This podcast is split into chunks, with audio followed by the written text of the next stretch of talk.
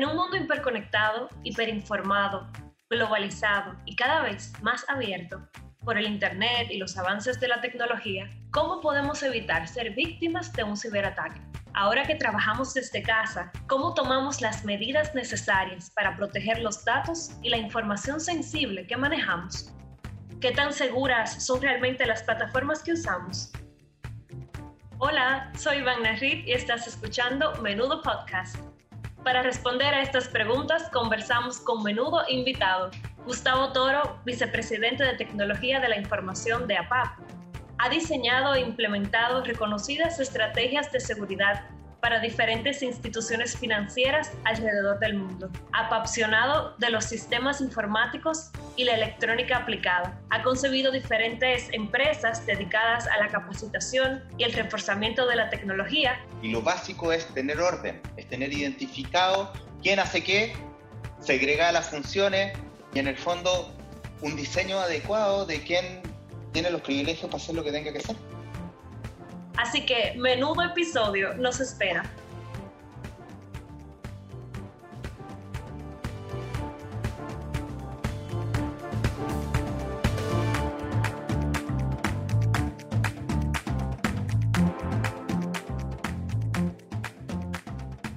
Gustavo, qué bueno poder tenerte en este espacio para una conversación de alta importancia en la actualidad, ciberseguridad y cómo podemos evitar ser víctimas de los ataques cibernéticos en estos tiempos. Buenos días, Ivana. Eh, gusto en saludarte a ti y a todas las personas que, nos están escuchando en este pod. Eh, la verdad es que es una alegría poder participar de esto, digamos, ya que es un canal sumamente importante y, y es muy importante mantenernos informados, sobre todo en, en la época en que estamos viviendo. Digamos. Así es, de las buenas herramientas que nos da la tecnología. claro. Gustavo, muchos quisieran saber, primero para empezar, ¿qué es la ciberseguridad? ¿Y qué es un ciberataque? Para ya ir entrando en contexto. Mira, yo creo que lo primero es, es ponernos en contexto de qué significa ciber. Eh, eh, hace muchísimos años, en los años 50, se hablaba de de la ciencia que estudiaba el movimiento de los animales y, las máquinas. Hoy día eh, tiene un concepto completamente diferente. Y cuando hablamos de ciberespacio, ya eh, estamos hablando fundamentalmente de ese lugar, digamos, detrás de las computadoras. Como no somos capaces de, observar, digamos, los mensajes que viajan codificados por los cables o las señales electromagnéticas que transmiten, digamos, toda la información eh, hemos adquirido términos concretos para tratar de entender e internalizar este mundo. Nosotros somos seres humanos y nos gusta tocar las cosas, digamos, y así las entendemos. En ese mundo y pasamos gran tiempo de nuestro día a día, es el mundo virtual, nos comunicamos con nuestros amigos y familiares, trabajamos, hacemos negocios, entregamos y consumimos información. Eh, la información general y, la, densidad de los datos que nosotros vamos acumulando en este mundo virtual crece exponencialmente y ya nos hemos transformado en seres que vivimos en, en dos realidades paralelas, digamos, y dependientes una de la otra. El mundo físico y el mundo virtual son nuestra actual concepción de la realidad y eso es, eh, es importante entenderlo. Pero en el mundo virtual también existe la delincuencia y las amenazas. Ya hay personas malas, digamos hay personas y organizaciones que están permanentemente intentando vulnerar la seguridad de nuestro sistema, de nuestras comunicaciones, con fines maliciosos, robar información o dinero, sabotaje de las instalaciones, suplantación de identidad, abusos de todo tipo, ventas de drogas, de armas, fraudes financieros, etc. No somos tan conscientes a veces que el mismo desarrollo del mundo moderno nos ha hecho extremadamente dependientes del mundo virtual hoy día todo está conectado eh, a, Internet, digamos, un mundo globalizado. Eh, nuestra organización depende de los computadores, de las redes de telecomunicaciones. Eh, muchas de nuestras instalaciones críticas están controladas y coordinadas por computadoras, plantas de energía nuclear, plantas de agua y electricidad, sistemas militares. Eh, en fin, la globalización y el Internet han dado un alcance planetario y en algunos casos extraterrestres, si consideramos a SpaceX y sus cohetes y todo lo que se está haciendo hoy por hoy, digamos, fuera de la Tierra. Pero la verdad es que el alcance y el impacto que tú puedes tener, digamos, es planetario. Eh, eh, cualquier cosa que pasa aquí lo pueden estar viendo, digamos, muchas personas alrededor del mundo. La globalización y el Internet, digamos, el mundo global, el mercado global, la Internet como un medio, digamos, de comunicarnos a todos, han dado un alcance enorme, digamos, a todo lo que hacemos. Muchas de las personas interactúan en el mundo virtual exponiendo información sensible y que podría comprometer tanto su reputación como sus activos, en caso de que se filtraran a personas no autorizadas. La ciberseguridad es la reacción natural del pueblo civilizado para intentar detener y capturar a sus criminales. Y los ciberataques son los intentos de sacar provecho de las vulnerabilidades que tienen, digamos, eh, que son inherentes a, toda acción humana, digamos, por parte de esos criminales. Sí, justo eso que mencionas me hace recordar un, término que habíamos hablado anteriormente de identidad digital y cómo precisamente esa identidad digital está expuesta, como bien dices, a todo tipo de eventos. Claro. En ese sentido, eh, y volviendo a la primera pregunta, ¿un ciberataque es lo mismo que una ciberamenaza o podemos decir que hay diferentes tipos de ciberataques? Claro, eh, a conceptualicemos. Una, eh, una amenaza es un concepto de un riesgo no materializado, ya que no ha ocurrido, es un riesgo. Por ejemplo, las fallas de controles de acceso a información sensible o privada, eh, las puertas abiertas a nivel virtual, los errores en el diseño de los sistemas, y el más importante de todos, diría que la mayor amenaza es el factor humano, es eh, la desinformación de nosotros al usar esto o nuestro comportamiento del día a día que abre brechas de seguridad permanentemente. Eh, las personas no poseen conciencia ni los hábitos necesarios para protegerse adecuadamente. Y el ciberataque es la materialización de esa acción concreta por parte de los criminales. Ellos están buscando oportunidades, digamos, y buscan aprovechar esas vulnerabilidades para sacar provecho personal de eso, eh, robar dinero, etcétera. Eh, indudablemente hay muchos tipos de ciberataque. Eh, se clasifican dependiendo, digamos, de qué es lo que están tratando de hacer, suplantar la identidad de una persona o eh, tratar de votar, digamos, un servicio crítico o sabotaje, digamos, sobre la comunicación, escuchas, fraudes, etc. Y bueno, mencionaba ese tema del factor humano, porque ahí entiendo que recae la importancia de ¿Qué, uno puede hacer como eh, para prevenir entonces que, que uno sea víctima de, de, un posible ciberataque? Mira, eh, eh, una cosa es importante, es, es, difícil hablar de una amenaza en concreto de manera aislada, porque en general se tiene que producir una serie de eventos, digamos, cuando, que, que se interconectan entre sí para poder, digamos, materializar un, un escenario de ataque. Em, las cadenas se rompen siempre por el eslabón más débil. O sea, vamos desglosando. Lo primero y fundamental es proteger la información sensible, aquella que nos permite acceder a nuestros activos del mundo virtual, que nos permite trabajar y ser un ente provechoso dentro de esta identidad digital, que era lo que tú, tú mencionabas, que es la realidad digital donde interactuamos las personas. Indudablemente que la gestión adecuada de esos accesos, de esas identidades, es una tarea fundamental. Em, creo que el principal factor hoy día es la educación de los usuarios no existe un sistema perfecto diseñado que nunca que sea invulnerable, porque al final todos tienen vulnerabilidades y las personas y la educación que tienen digital es la mayor de ellas, porque por error humano o por ignorancia o porque no sabíamos que podíamos exponernos, digamos, de una u otra manera, cometemos errores que pueden ser aprovechados, digamos, para, para, para sacar provecho malicioso de eso. Eh, yo creo que fundamentalmente uno tiene que preocuparse, digamos, de ser consciente o, hacer que los usuarios estén conscientes de la realidad que significa proteger su identidad digital, proteger sus contraseñas, no entregar información del banco a nadie. una asociación, una entidad financiera nunca te va a llamar para preguntarte tus claves, eso es importante tenerlo súper claro. Eh, ni siquiera los ejecutivos de, de estas entidades, digamos, a nadie toda tu identidad, todas tus contraseñas, digamos, son personales y son intransferibles. Y tú tienes que cuidarlas como cuidas la llave de tu casa o como cuidas tu billetera o tu celular. ¿Ya? Em, siempre va a haber gente que te va a tratar de contactar, te va a tratar de aprovechar de la inocencia de la gente, se va a tratar de aprovechar de la inocencia de la gente y va a tratar de, de extraer información que después le permita orquestar un ciberataque. Muchas veces ese ciberataque no va a ser en contra de la persona, sino que eh, a través de esa persona buscan atacar organizaciones, eh, o, incluso eh, a los sistemas en los cuales tú eres un usuario, ¿ok? de tal manera desprestigiar el sistema. a todo eso se le llama ingeniería social. en el fondo es tratar de, por medios psicológicos o sociales, lograr el engaño y que se produzca la entrega de información sensible por parte del usuario o cliente, digamos. Por ejemplo, si trabajo en una empresa y estoy a cargo de, por ejemplo, la asistencia, de la, yo soy un asistente de la alta gerencia, es muy probable que en algún momento llegue algún correo de tu jefe solicitando información confidencial. Oye, Clarita, dame por favor eh, la información que te pasé el otro día de, mi cuenta, digamos, en Amazon. Eh, qué sé yo.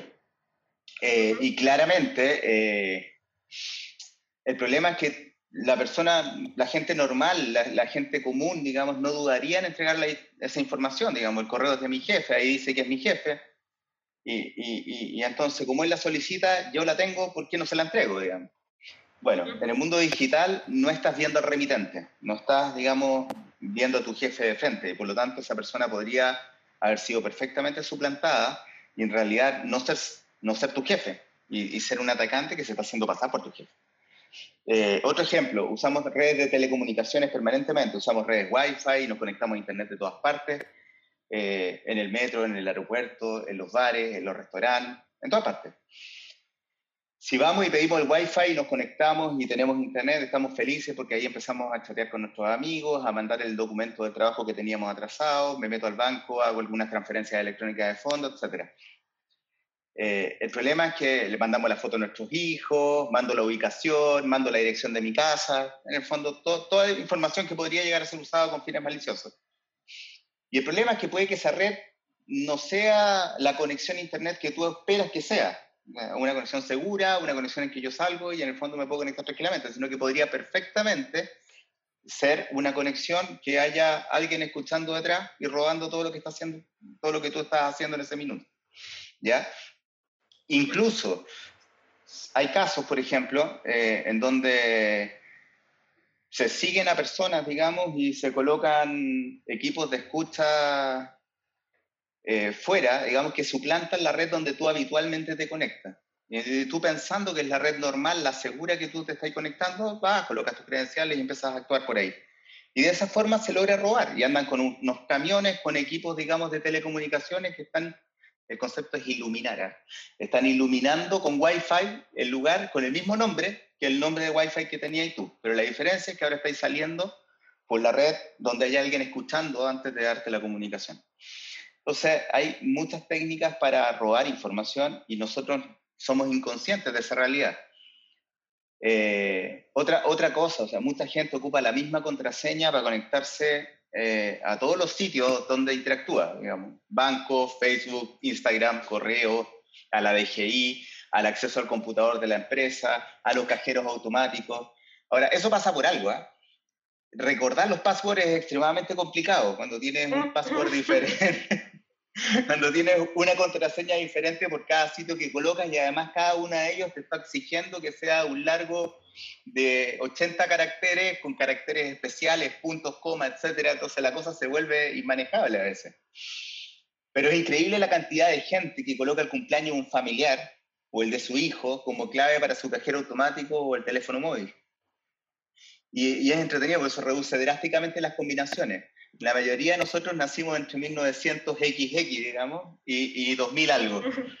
Y por lo tanto, reduces de un universo de 10.000 posibilidades a un universo de 99 posibilidades. La, alternativa se reducen notablemente y ahora eh, un pin de cajero automático tiene una alta probabilidad de ser descubierto rápidamente, solamente por ese hecho. Ahora, si además de eso, antes de atacarte, me preocupo de investigarte en Facebook, de ver cuáles son los nombres de tus hijos, dónde vives, cuál es tu dirección, etcétera, ya el universo de posibilidades empieza a reducir bastante más. ¿Qué etapas del proceso agotan para volver a un escenario seguro? Bueno, la labor de mi equipo es entregar a nuestros clientes la mejor plataforma informática posible que les permita hacer todas sus operaciones de una manera fácil, pero también segura. Y, aquí hay una cosa que es importante. Muchísimas veces lo fácil es contrario a lo seguro. ¿Ok? Eh, si yo quiero colocarle más claves a la cuestión, la gente, la verdad es que se va a aburrir más rápido de usarlo porque le va a costar más tiempo, va a tener que recordar más cosas. O sea, hay un trade-off, hay una, un, un, trade-off entre te lo hago fácil y te lo hago seguro. Y normalmente hay que tomar elecciones, ¿ya? Em, diseñar plataformas tecnológicas que apoyen los procesos de la organización eh, en beneficio de la sociedad es un arte. Y, y, la verdad es que plantea enormes desafíos para convencer a los usuarios a usarla y que éstas realmente sean seguras. Incluso a pesar de la poca ayuda que como usuarios que somos, no, no, no estamos acostumbrados a colaborar mucho, digamos, con, con, con, la seguridad. Eh, exponemos nuestras claves, colocamos claves inseguras, etc. Entonces, el trabajo que nosotros hacemos justamente es tratar de diseñar sistemas tecnológicos que hagan la función adecuada de manera fácil, es decir, en mi caso, servicios financieros, pero eh, tratando de ser lo más seguros posible a pesar de los, nuestros mismos usuarios, digamos, de tal manera que ellos sientan una experiencia fácil, que se sientan atendidos, que tengan los servicios que nosotros ofrecemos en el lugar que ellos lo necesiten, pero que además no se expongan. a veces eh, cosas que parecen sencillas tienen una, una, gran implicación cuando hablamos entonces de cómo prevenir eh, los errores y la importancia de uno conocer sobre estos procesos que mencionas para poder actuar de forma efectiva ante una situación particular. Dame un segundo. Lo que pasa es que eh, indudablemente que en el diseño de todo esto tú tienes que establecer procesos de control. ¿Ok? Eh, no puedes confiar que, que, que, el acceso digital de tu usuario va a ser solamente por password. O sea, hoy día existe la tecnología para tener múltiples factores de autenticación. En el fondo, no hacer depender solamente de lo que el, el usuario sabe, sino que además establecer cosas como las cosas que tiene, o sea, hacer una, una, una un acceso, digamos, a un sistema basado, por ejemplo, en el celular, que es su celular, más una contraseña. O sea, ya tengo dos factores, uno de lo que tú tienes y lo otro lo que tú sabes. Y además la biometría, lo que tú eres. en el fondo, combinando factores de autenticación, podemos elevar los niveles de seguridad en el diseño de nuestras plataformas de manera fácil, digamos. Eh, debemos hacer permanentes evaluaciones de seguridad de nuestro sistema, de los procesos y de las personas pero fundamentalmente la educación es un factor fundamental, porque la mayoría de las fallas de seguridad se producen con las personas. Para esto, eh, segregarle las funciones también a la gente, eh, controlar los privilegios. O sea, no, una persona no puede tener el control de todo el proceso ni, ni accesos irrestrictos, digamos, a los sistemas, porque indudablemente que se, se transforma en un blanco fácil. Hay que segregar funciones hay, hay, un, hay, una condición en Internet bien especial, que es la Deep Web y la Dark Todo lo que no está indizado por los motores de búsqueda. Y la Dark Web, que es donde se produce, digamos, un área donde habitualmente, digamos, habitan los cibercriminales. En esa misma línea, te quería preguntar, recientemente vimos cómo eh, estafadores de Bitcoin cambió los accesos a los correos de recuperación de documentos originales de figuras y personalidades como Bill Gates, Jeff Bezos, Barack Obama, entre otros. ¿Será que el mercado, consideras que el mercado de Bitcoin abre las puertas a posibles ciberataques o de nuevo tiene que ver con ese factor humano que, que mencionabas? Mira, aquí hay, hay, varios elementos a, a analizar, digamos, del caso Twitter, que es el que estás mencionando. Mira, evaluamos alguna cosa. Lo primero es que la plataforma Bitcoin, que es una moneda virtual, eh, ¿qué es Bitcoin? es una moneda universal, digital, que no tiene presencia física ni respaldo de un bien como los depósitos de oro o esa cosa que hacen, digamos, los países, pero que ha aceptado por el mercado mundial como un medio transaccional, o sea, como un medio de pago en el fondo y tiene un valor dado por las personas y el mercado. O sea, hoy día se transan bienes y servicios usando Bitcoin. ¿Ok? Eh, tiene grandes medidas de seguridad. la verdad es que fue muy bien diseñado en términos de criptografía, en términos de registro de las operaciones, y por lo tanto es muy difícil de vulnerar. Eh, tiene registros, los registros están distribuidos a nivel mundial, con toda la historia desde que la moneda fue minada, se llama minada cuando la crean, digamos, hasta el día de hoy. Con cada transacción realizada, tú puedes ir, la trazabilidad de, las operaciones, digamos, con esa moneda, tú las puedes tracear hasta el momento en que, que se creó. Es anónima. ¿Qué significa anónima? Que el dueño de la moneda, el que tiene el certificado, digamos, de comprado, digamos, o que es el, el dueño, pero tú nunca sabes quién es. eh, y guarda la confidencialidad de las personas que realizan las, transacciones. O sea, es decir, si tiene el título de propiedad de la moneda, la moneda es tuya. Pero nadie puede identificar a la persona que hay detrás. Justamente porque fue muy bien diseñada desde el punto de vista de la ciberseguridad. Eh, todo esto con un objeto de bien común, ¿ah? que, que, nadie defraudase, digamos, el mercado de bitcoins y que no pudieran, digamos, generarse bitcoin de manera fuera del sistema, digamos. Eh, nadie tiene el control central de la moneda y, y, ella fue generada considerando, en el fondo, los principios de mercado y escasez. Es decir, nadie puede crear fácilmente una de estas monedas, se hace mediante minado, que, al principio era más fácil eh, minarla, y, y, a medida que ha pasado el tiempo, que ha habido más disponibilidad de esas monedas, entonces cada vez el algoritmo, que es el proceso de computacional con que se crean, se ha puesto más difícil de resolver y por lo tanto más difícil, que requiere más energía, más tiempo y más recursos de procesamiento, el ir creando, digamos, eh, un mercado de, de, monedas, digamos, de Bitcoin. Por todas estas razones, y como nadie la regula ni la controla, eh, sigue siendo una moneda de amplio uso global y se presta para el uso malicioso.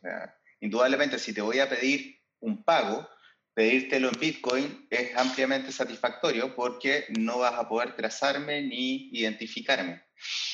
Eh, por eso se usa como medio de pago para operaciones criminales en el fondo. Como el secuestro de información, hay muchos virus como el ransomware que piden, digamos, rescate de tus datos, digamos, basándose y te piden recompensas en Bitcoin eh, compra y venta de drogas, armas, terrorismo, etc. Eh, ahora, es interesante el caso, ¿ah? porque lo que habilita a esta moneda y a cualquier otra de este tipo a actuar como medio de intercambio es justamente su fiabilidad en términos de diseño criptográfico. O sea, es una paradoja al final. Lo hicimos tan bien que se puede usar para el mal de, la manera, de manera segura. O sea, eh, es paradójico que sea así, digamos. Respecto al caso Twitter que menciona, claramente hay elementos de ingeniería social. Es decir, se trabajó sobre los empleados, los procesos y las herramientas de Twitter para lograr obtener el control de los accesos privilegiados.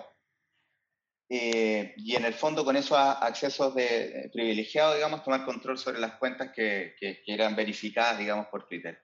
Ahora, honestamente, yo creo que es muy temprano para emitir opiniones técnicas respecto a cuáles son los las responsabilidades que hay detrás de todo esto, digamos. Eh, yo dudo mucho que Twitter no haya invertido muchísimos recursos en tener un muy buen sistema de seguridad. Sin embargo, nada es perfecto y siempre hay elementos que son débiles y van mutando. O sea, los temas del cibercrimen y, la ciberseguridad va cambiando todos los días.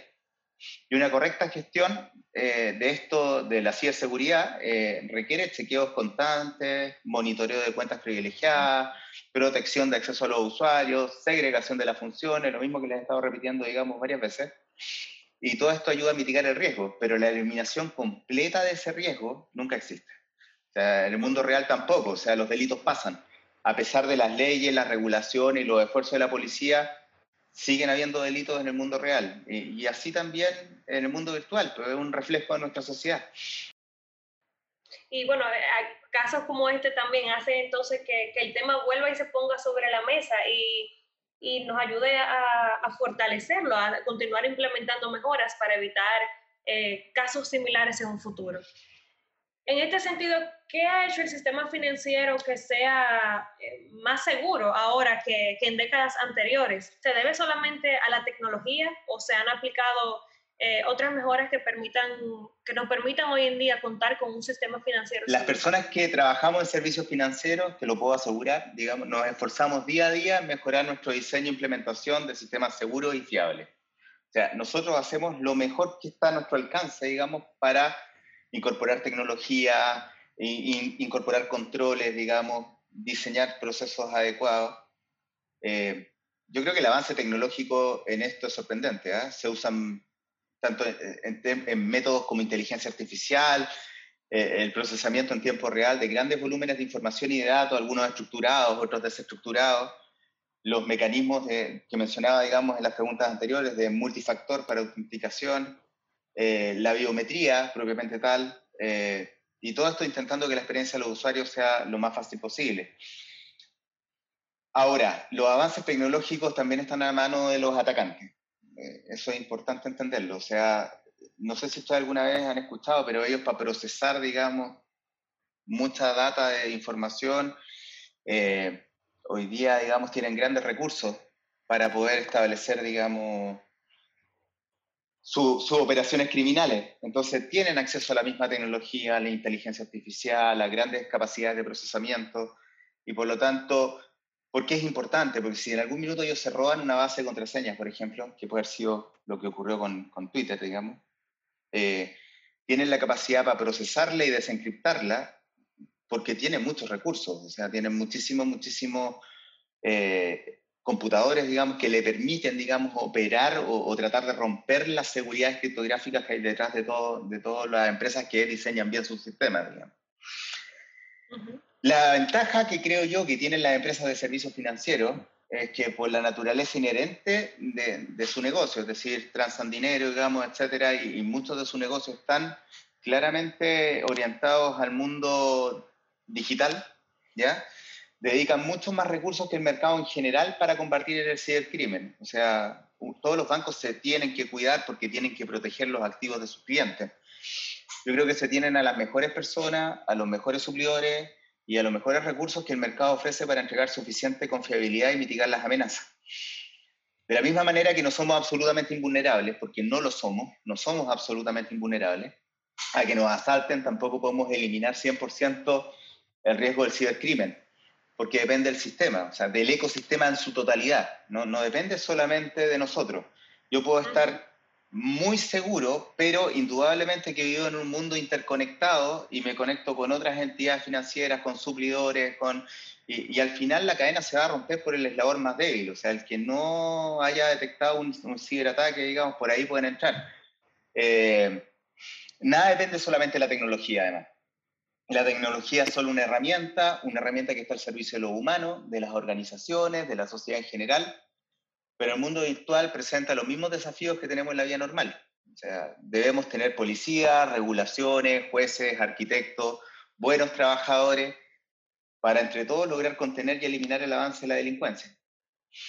Pero la tecnología nos permite el uso de herramientas, eso sí, que aumenten nuestras capacidades para primero entregar, no sé, un buen servicio, detectar intrusos, procesar información mucho más rápido que, que sin esa tecnología, analizarla, tomar decisiones, responder y también perseguir. O sea, tenemos las capacidades tecnológicas para, para disuadir, digamos, y para responder, indudablemente, frente a un ataque. Hace unos días, hablando de los usuarios, encuestamos en, en nuestras cuentas de APAP, en nuestras redes sociales, sobre seguridad. Eh, muchos al parecer están conscientes de, que, de qué hacer si les llega un correo sospechoso o si reciben alguna promoción desde la institución que le parece sospechosa. Sin embargo, según el índice de, de seguridad de Unisys 2020, afirma que solo un 45% de las personas encuestadas para ese estudio, de este índice, dijo estar preparado por el riesgo de ser estafado durante la crisis de salud. Esto a pesar de las pruebas de que el phishing, las estafas, los ataques de hacking han alcanzado nuevos niveles durante la pandemia del COVID. En tu opinión, ¿crees que la gente está más consciente de lo que es seguro y, lo que no en Internet o, es todo lo contrario? ¿Nos estamos confiando demasiado? Mira, yo creo que el usuario común mayoritariamente, digamos, va a hacer clic en el link que le pongas, digamos. Mira, pero, pero además, eh, no hay una técnica, no es que estamos todos esperando que nos manden un correo con el link que tú haces clic, digamos, y te lleva, digamos, a un sitio malicioso. Pero también eh, te hacen preguntas de información o tú subes archivos, documentos con información confidencial a algún lugar público o publicas tu vida en Facebook eh, o te conectas a cualquier red. Por lo tanto, eh, yo creo que, claro, cuando tú comienzas una campaña de educación en ciberseguridad, que debe ser permanente a todo esto, esto, es una mejora continua, tú tienes que estar todo el tiempo educando a la gente sobre los riesgos, porque además los riesgos van cambiando. Eh, logras reducir los números de las personas que se exponen, digamos, porque de tanto al cántaro al agua que al fin, digamos, se rompe. Uno, por, por, por cansancio, les dicen no hagas clic, no hagas clic, no hagas clic, digamos o, no, le, no, te no te voy a llamar, no te voy a pedir por teléfono la información. Esas son cosas que uno tiene que repetir constantemente. Yo creo que es muy importante que al final se cuiden, que no acepten mensajes de extraños, que no se dejen engañar por llamadas telefónicas de personas que dicen que son de una empresa o de otra y que les piden sus contraseñas o credenciales, que no publiquen en redes sociales su información personal. Si pienso como cibercriminal y tú eres un asistente de confianza del VP ejecutivo con amplios privilegios, eh, qué sé yo, de la empresa X, y a mí me interesa atacar a tu empresa, eh, y tú publicas tu vida en Facebook, ya sé cuántos hijos tienes, ya sé dónde vives, dónde trabajas, cuál es tu cumpleaños, el de tu esposa, el de tu hijo, el de tu abuelita, el de tu amigo, el nombre de la mascota, dónde naciste, o sea, la cantidad de información que estás publicando todo el día es muchísima. Y ya te, ya te expliqué las claves que tú eliges, digamos, en los cajeros automáticos, que normalmente tienen relación con, algo, o con tu dirección o una mezcla de los cumpleaños de tus hijos, pero siempre es algo así. Y luego para recuperar tu contraseña eh, olvidada, pues todos los sitios, se me olvidó la contraseña, acá clic acá, ¿qué es lo que te preguntan? La misma cosa, te preguntan las preguntas de seguridad. Entonces, si yo no cuido mi información, me expongo justamente a perder contraseña. Ahora, probablemente tu banco va a poner más medidas de seguridad en ese, en ese elemento, pero como la clave que yo estoy usando para mi correo electrónico es exactamente la misma clave que estoy usando para mi banco, y resulta que me hackearon el correo y no el banco, pero la clave era la misma. Entonces, cuando ya tienen mi clave, tienen la clave de todos mis sistemas, ¿me entienden o no? O sea, es, un tema de educar adecuadamente a los, usuarios. Y obviamente, en el mundo moderno, actual, donde, donde la pandemia, digamos, nos ha, nos ha obligado a usar muchos servicios digitales, cobra mayor relevancia el hecho que, que cuidemos nuestras identidades dice que la pandemia nos ha obligado a utilizar muchos servicios digitales y bueno, el mundo se ha visto en la necesidad de, entre esas cosas, implementar el teletrabajo entre sus colaboradores. Muchos han definido el teletrabajo como una falsa sensación de seguridad, se podría decir. En ese sentido, ¿a cuáles riesgos eh, estamos expuestos cuando hacemos teletrabajo y qué cosa deberíamos tomar en cuenta para trabajar en Internet desde casa pero de forma segura. Bueno, vamos a partir por lo obvio. Ya no estás en tu empresa, ¿ok? Estás en tu casa. Eh, parece obvio, ¿ah? pero permíteme argumentar lo siguiente, digamos, continuar el argumento. En tu empresa se ha gastado millones de pesos para proteger las redes, para proteger las computadoras, para monitorear todo lo que ocurre en todo momento, para gestionar las vulnerabilidades, para parchar, digamos, todo el software que puede tener, digamos, algún error. Eh, para ir detectando las amenazas que vayan surgiendo. Y, ojo, amenazas aparecen todos los días. Todos los días hay alguna cosa nueva que se descubre. Y en tu casa ya no tienes eso. O sea, ya no tienes la, la protección del entorno. Ahí ya estás en tu casa. ¿Y qué tienes en tu casa? Eh, probablemente conectas tu computador directamente al router, al router de la empresa de telecomunicaciones que contrataste y ya, y vamos a trabajar y, y nos ponemos a trabajar ahí. Entonces, Claro, si lo haces desde el computador de, tu, empresa, el computador de tu empresa tiene cargado un conjunto de software que busca protegerte, el antivirus, reconocedores de malware, antiataques de amenazas persistentes avanzadas, que es un tipo, digamos, de amenaza que trata de robar tu información en el tiempo, ¿ya? Eh, que no se roben tus contraseñas, en fin. Por lo, que si lo haces además, o sea, si no usas el computador de la oficina y, se te ocurre, digamos, ocupar tu computador personal para trabajar, entonces además ni siquiera cuentas con todas esas protecciones gestionadas por expertos que tu empresa, digamos, en el node de la empresa te pusieron. O sea, en el fondo estás relajando la seguridad. Eh, ahora, si te llevas node de tu oficina, cuídalo.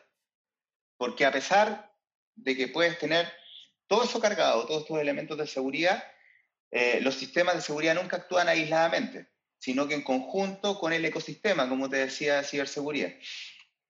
Ya, por ejemplo, los equipos, digamos, de protección perimetral que tiene la empresa, los de protección de redes, los, los ¿cómo se llama?, los, detectores de, problemas de los sistemas, eh, tienen métodos de monitoreo en tiempo real, o sea, en tu empresa tú tienes un entorno de ciberseguridad optimizado para poder detectar amenazas y para poder controlar la propagación de esas amenazas.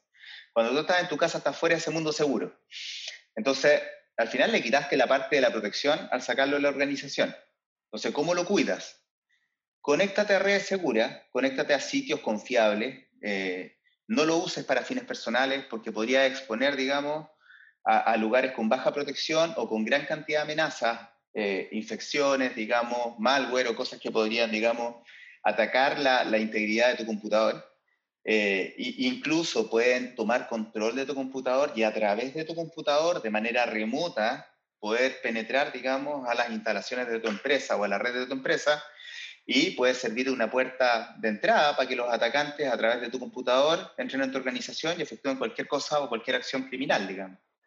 Entonces, la responsabilidad de cada uno en el uso adecuado de los recursos que tu empresa eh, provee, digamos, eh, es la que nos permitirá seguir gozando el privilegio del teletrabajo. es, es, un privilegio eh, poder trabajar desde la casa sin tener que moverte, protegiendo la salud, pudiendo ver, qué sé yo, a los que tienen niños, ver a sus hijos, pero requiere responsabilidad y educación. O sea, es importante no mezclar, digamos, los recursos laborales que tienen cierta seguridad y no exponerlos de manera gratuita. Todo eso que describes me hace eh, pensar en cuando nos suscribimos a una nueva plataforma, por ejemplo, que adquirimos un servicio en línea o nos interesa descargar un contenido, estamos aceptando unas políticas de seguridad que muchas veces la gente no la lee. Eh, eh, tú las lees. ¿Qué tan importante es leer las letras pequeñas de esas políticas y cómo no ¿Cómo no hacerlo? Puede afectarnos en un futuro. A mí me da risa porque eh, te mentiría si te digo que las leo todas. Se parecen tanto una, pero indudablemente que es importante. ¿eh? Yo leo algunas, pero, pero mira, vamos a clarificar una cosa. Eh, yo no me suscribo a todas partes, no trato de usar la, la internet de manera, digamos, irracional. ¿ya? Y el hecho de trabajar por muchos años en tecnología y en seguridad, digamos, te va como dando un sexto sentido de qué cosas son peligrosas y qué cosas no son peligrosas también. ¿Ok? Eh, o algo que podría, digamos, generar algún tipo de complicación o, fuga de información. No empiezas como, ya, ya tienes un, un, know-how que te permite identificar amenazas. Pero efectivamente lo que dices es, un tema. Nada es gratis en la vida. O sea, ¿Qué significa eso? Eh, muchas empresas hacen uso de tu información. Y ojo, ¿ah? no, no, hacen uso de tu información con fines maliciosos, sino que muchas veces son con fines bondadosos. O sea, lo que está buscando una empresa, digamos, es ofrecerte un mejor servicio, mejorar la calidad, eh, poder entender tus necesidades o conocerte mejor de tal manera de ofrecerte la mejor, eh, el mejor paquete, digamos, para, para, lo que tú necesites en, lo que yo estoy vendiendo, digamos. Eh, la legislación además protege al usuario y debe claramente eh, y exige que todos los usuarios de un sistema entreguen consentimiento para eh, hacer uso de sus datos. Eh, al menos eso es el caso de Facebook, el caso de Google, que fueron tratados, digamos, en Estados Unidos hace poquito, ya de que efectivamente les exigía ser explícitos en, en decirles, mira, hay información que va a usar. Y ahora salieron muchos sitios donde te dice, mira, este sitio ocupa cookie, que en el fondo graba parte de lo que estáis haciendo, digamos, eh, para recopilar información o darte un mejor servicio. Ahora, cada vez que tú te aparece esa nota y no la lees, estás dando consentimiento para que usen, digamos, tu datos. Eso es exactamente así. Pero el mundo debe operar, o sea, eh, un ejemplo, o sea, salir a la calle te expone a muchos riesgos, indudablemente. puedes tener un, un, accidente, puedes sufrir un robo, pero seguimos saliendo porque al final queremos vivir, o sea, es, es muy no podemos parar las operaciones por los riesgos A, digamos. Lo que tenemos que hacer es aprender a identificar los riesgos y a mitigarlos. Eso es súper importante. En este caso, el mundo virtual ha generado increíbles beneficios para nuestra sociedad moderna. ¿ya? Pero nuestra responsabilidad medir el riesgo, saber en quién confiar, a quién, digamos, le voy a, le voy a transferir información mía, eh, interactuar con organizaciones serias y responsables en el tema de la ciberseguridad eh, es importante eh, en plataformas conocidas, no exponer nuestra información de manera imprudente. Todo eso es responsabilidad nuestra.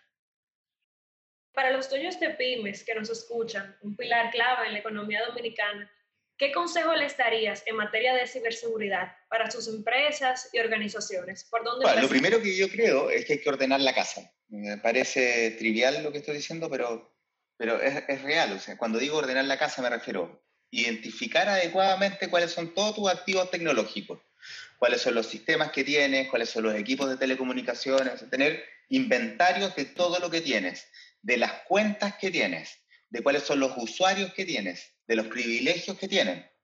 Tienes que revisar permanentemente eh, la seguridad de esos accesos y, y gestionarlo.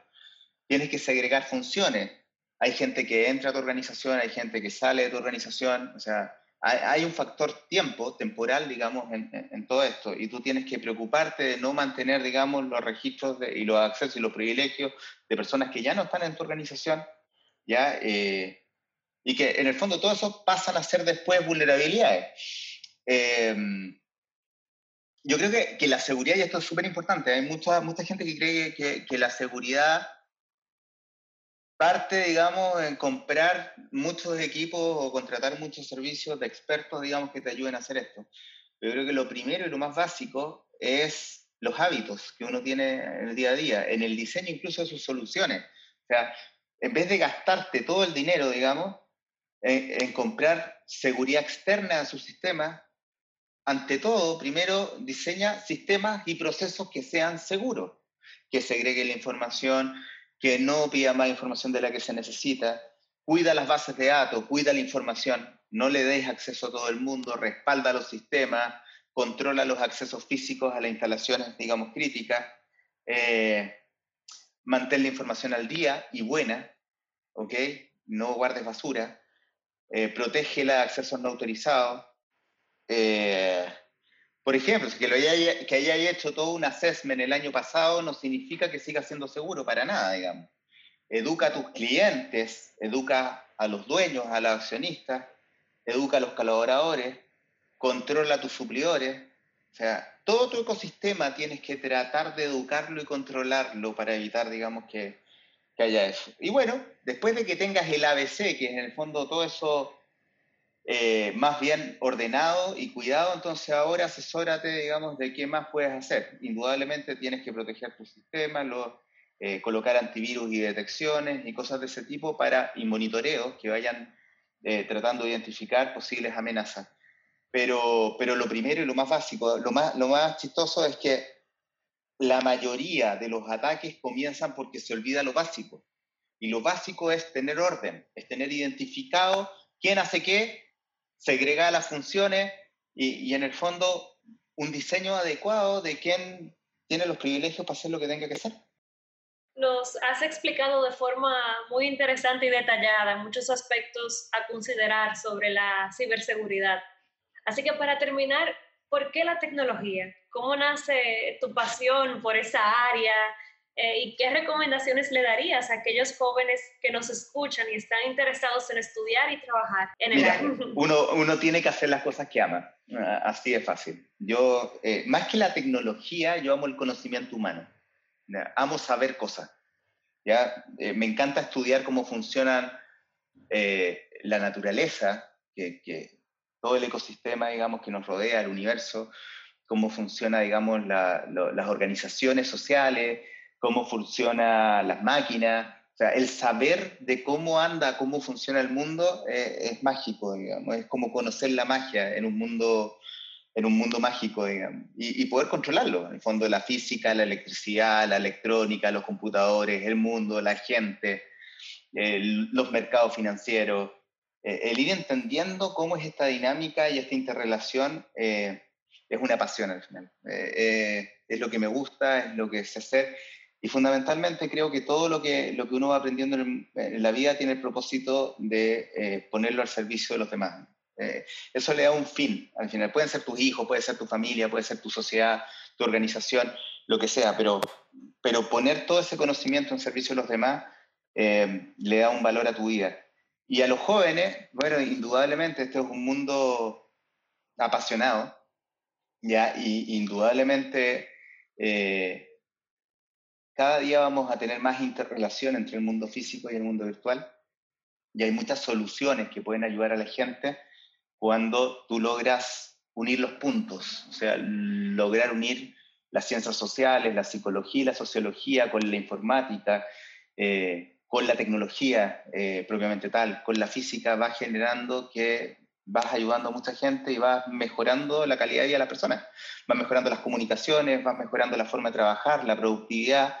Eh, podemos mejorar el planeta también, que, que, es muy importante, digamos. Y, creo que, que, para eso es. E, e, ese es el fin último que tenemos en la vida, digamos, tratar de dejar el mundo quizás en mejores condiciones de cómo lo encontramos. Así es, darle sentido a lo que hacemos y que eso sea entonces sostenible en el tiempo. Claro. Gracias nuevamente, Gustavo, por formar parte de este episodio. Nos ha encantado compartir contigo y tener la oportunidad de conocer a fondo sobre un tema tan importante. Gracias a ti, Ivana. De verdad ha sido un placer poder interactuar con ustedes. Hemos llegado al final de este menudo podcast, un podcast que hacemos desde la Asociación Popular de Ahorros y Préstamos, donde nos preocupamos por tu bienestar y lo hacemos menudeando y armando una caja de herramientas, de conocimientos con valor que aportan a tu productividad y felicidad. Recuerda seguirnos en las redes sociales y conectar con nosotros, compartir este episodio con quien piensas que lo necesita y dejarnos saber qué vas a poner en práctica a partir de hoy. Hasta una próxima entrega.